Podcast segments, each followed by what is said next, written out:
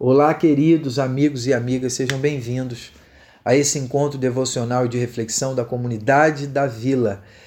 Nós temos sempre nos apresentado aqueles que porventura estejam chegando. Meu nome é Paulo Nazaré, eu sou um dos pastores da Igreja Presbiteriana Comunidade da Vila, juntamente com o pastor Marcos Botelho e o pastor Gustavo da Hora. Semanalmente temos compartilhado reflexões devocionais toda terça e toda quinta-feira. É, nesse momento difícil, esse momento de crise, onde não, não temos nos encontrado fisicamente, mas seguimos conectados, seguimos nos relacionando através das redes e, do, e, e, né, e das ferramentas que temos, e graças a Deus por isso, temos é, ouvido a palavra de Deus e temos é, renovado nossa esperança e nosso ânimo no Senhor a partir da Sua palavra. Ele tem nos comunicado coisas inéditas de alguma maneira, porque vivemos um tempo sem precedentes na nossa história e Deus tem sempre algo novo, algo relevante, algo conectado com aquilo que estamos vivendo, porque Ele é um Deus presente, um Deus que está com a gente e temos percebido isso de maneira muito clara nesses nossos encontros. Portanto, você é muito bem-vindo. Hoje eu quero começar de uma maneira diferente. Eu vou começar com a música, que a gente pode vir a cantar novamente no final, mas uma música que vai nos ajudar muito na proposta de reflexão é, de hoje. É, é uma música de Vencedores por Cristo. Você que já é da igreja há mais tempo vai conhecer, vai lembrar. Você que não é, ouça atentamente essa letra e depois a gente vai falar um pouquinho sobre ela e sobre o que o texto bíblico nos propõe. Sinceramente, eu preciso encontrar outro caminho, outra vida levar. Sinto que existe um motivo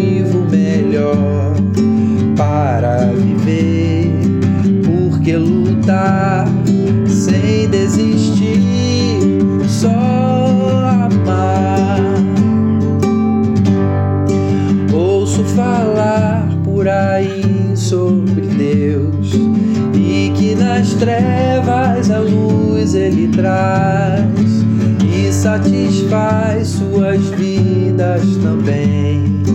Buscam o bem, gozam a paz, tem um motivo para crer.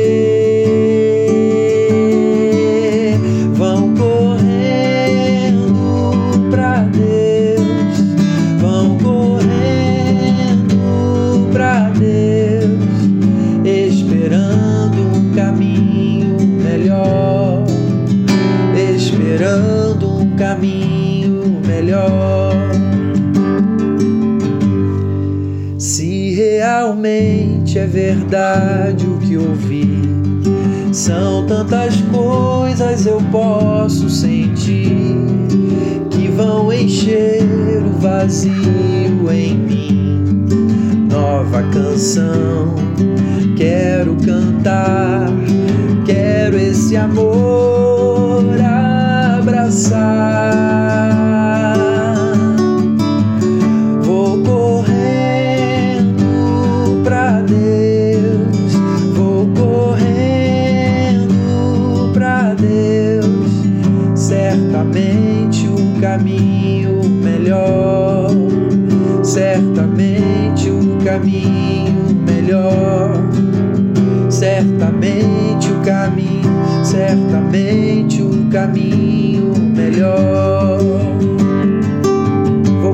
Deus, vou correndo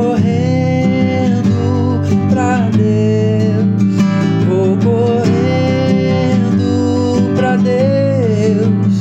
Certamente o caminho melhor, certamente caminho melhor. Certamente o caminho, certamente o caminho melhor.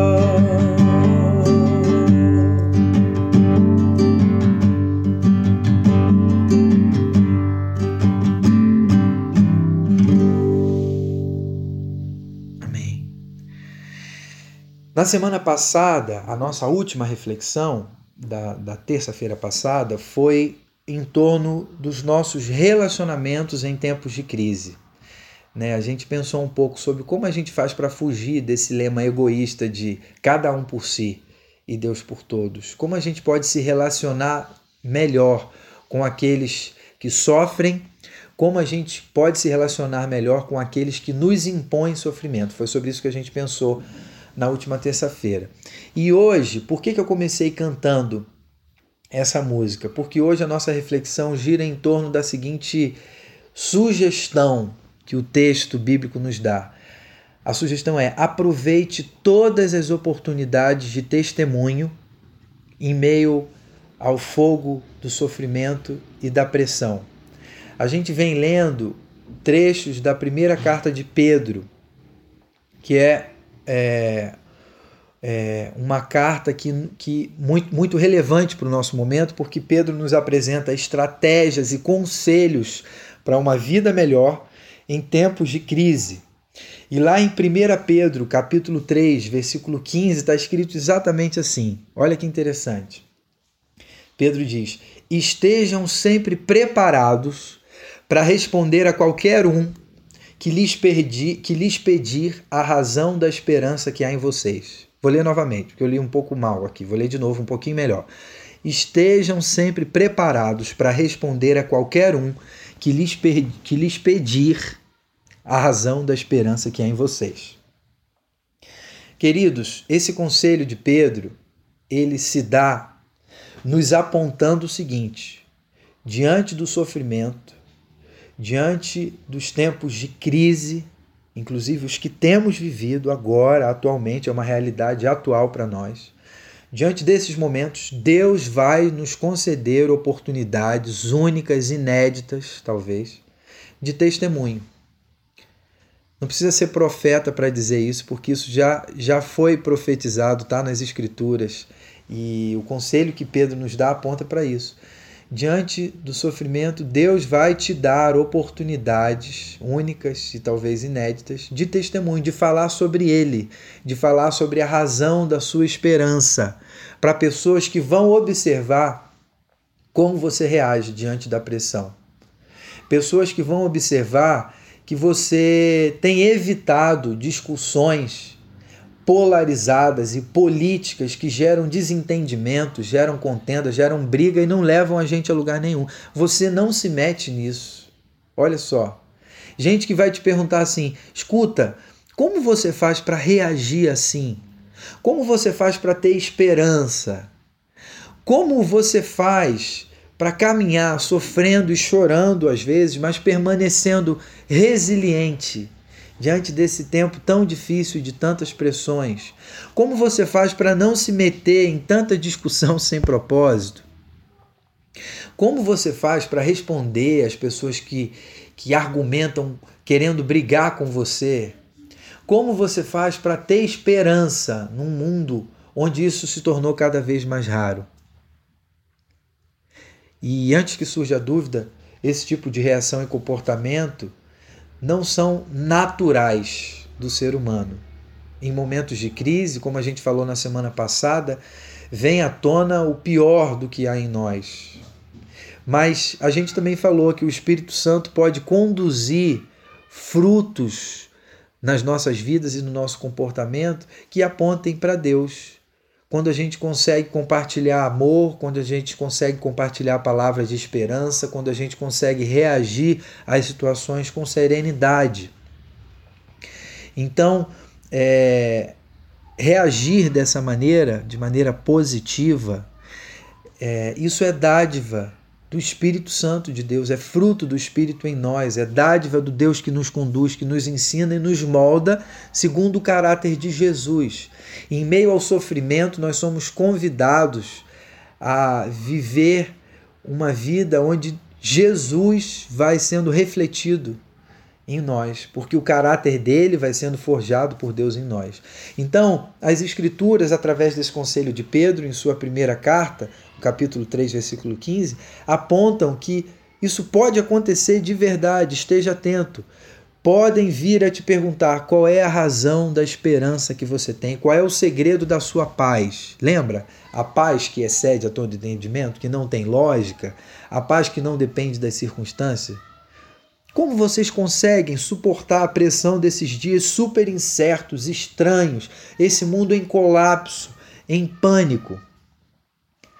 Aí Pedro diz assim: estejam prontos a responder sobre isso, sendo também consolo para os que se desesperam. E se desesperam, talvez com razão, com motivo, por não conhecerem ainda a, a âncora da nossa fé, o Deus que traz paz ao nosso coração, que nos promete que, na pior das hipóteses, no final dos tempos, Ele vai enxugar do nosso rosto toda lágrima.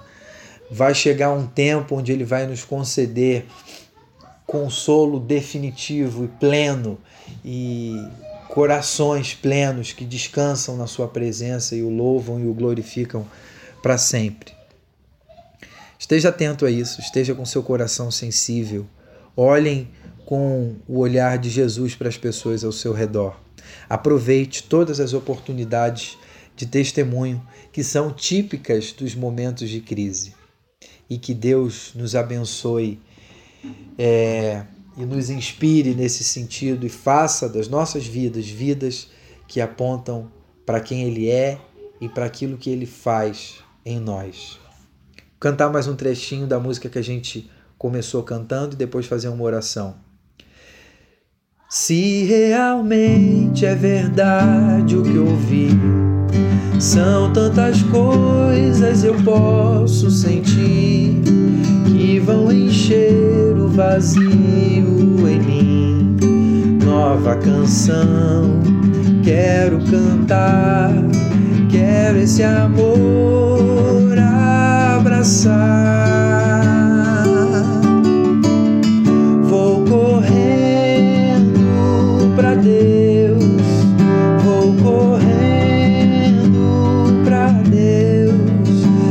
Certamente o caminho melhor, certamente o caminho melhor, certamente o caminho, certamente o caminho melhor.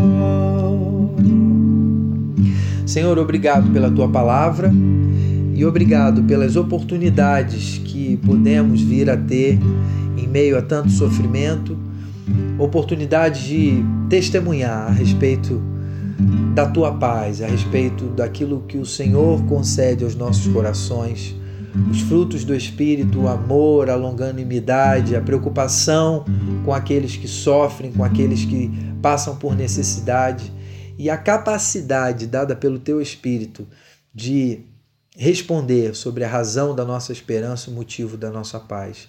Que o Senhor nos capacite para isso e nos dê sensibilidade para perceber aqueles que têm feito essa pergunta para nós, aqueles que o Senhor tem colocado ao nosso redor, mesmo que virtualmente. Que o Senhor nos capacite para testemunharmos sobre a razão da nossa fé.